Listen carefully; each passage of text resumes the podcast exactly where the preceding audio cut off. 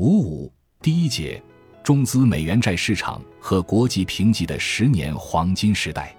作为评级机构，我们和承销机构的投行团队打交道不多，联系更紧密的是评级顾问，因为这些顾问都在香港。我那时基本上每两周都会去香港出差，拜访评级顾问们。他们很多人都具有分析师背景，了解三大评级机构的方法论和各种评级案例。经验丰富，可以协助客户很好的准备评级资料，协调评级流程，把控时间，准备管理层会议等。规模大的外资银行的评级顾问团队规模也不小，他们大部分都在香港工作，不但支持中国的债券承销团队，也同时支持其他国家的评级业务。评级机构也会定期举行研讨会，和评级顾问交流新的信用观点。收集市场反馈，我在本章中也专门访谈了评级顾问，展示了他们对于评级顾问价值、对于评级选购以及对三大评级机构的看法。我们在上一章介绍了中国发行人评级的情况，这里会专门介绍企业和金融机构资本工具的债项评级情况。企业为了改善报表，金融机构为了满足监管的资本要求，都有积极性在境外发行资本工具。企业通常是发行次级债，金融机构发行二级资本债和 AT1。企业次级债基本都是穆迪评级的。以二零二二年四月六日中国电建发行的次级永续债为例，穆迪给出的主体评级为 Baa1，次级债评级为 Baa2，比主体评级低了一级。如下是穆迪对中国电建次级债评级的媒体宣传稿片段。你发行的次级永续证券的 Ba2 评级反映了中国电建所提供的无条件及不可撤销的担保。由于该证券的次级从属性质，在中国电建 B A 一的基础信用评估的基础上向下做出的一个子级的调整，三个子级的评级提升依据是必要时中国政府提供特殊支持的可能性未高。这些证券的受偿顺序后于中国电建的高级无抵押债务。但优先于其初级、次级债务和普通股。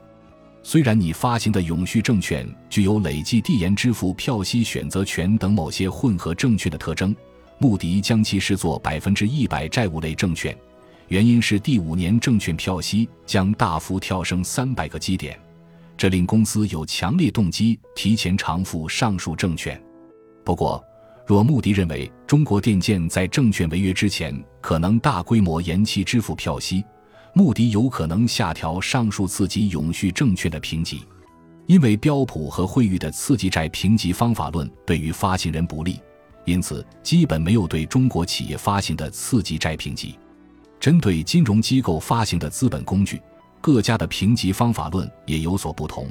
因此对于大的金融机构的优先股。AT 一和二级资本债的评级呈现多样化，规模比较小的银行发行的资本工具基本都是无评级的。穆迪的方法论是优先股评级低于独立评级二级，以反映资本工具的劣后顺序和这些优先股可能会全部或部分转成劣股的风险。惠誉对系统重要性银行优先股评级是以发行人评级为基础下调五级。对于系统重要性银行二级债是以发行人评级为基础下调二级，而标普全球评级对于优先股的评级是以独立评级为基础下调四级，对系统重要性银行二级债是以发行人评级为基础下调二级。从发行情况看，每年四大型债项评级规模近四十亿美元。中资银行境外发行的优先股较于欧美优先股评级更低，利率比较高。不过，二级债发行评级与欧美银行相差不大。这些年中资美元债市场也目睹了违约案例的发生，从一开始带诅咒的农林牧渔圈，扩大到曾以为金刚不坏体的国企，还有每次都能起死回生的房地产公司。二零一五年，佳兆业美元债出现违约。成了第一家在境外违约的中资房企。二零一六年，山水水泥因控制权变更引发回售，但公司未能按时履行回购义务而出现违约。二零一七年，受供给侧结构性改革影响，产能过剩行业盈利改善，融资环境好转，加之维稳力度较大，当年境外美元债未发生违约。整体看，二零一五至二零一七年中资美元债违约情况较少，从二零一八年开始，违约慢慢变成常态。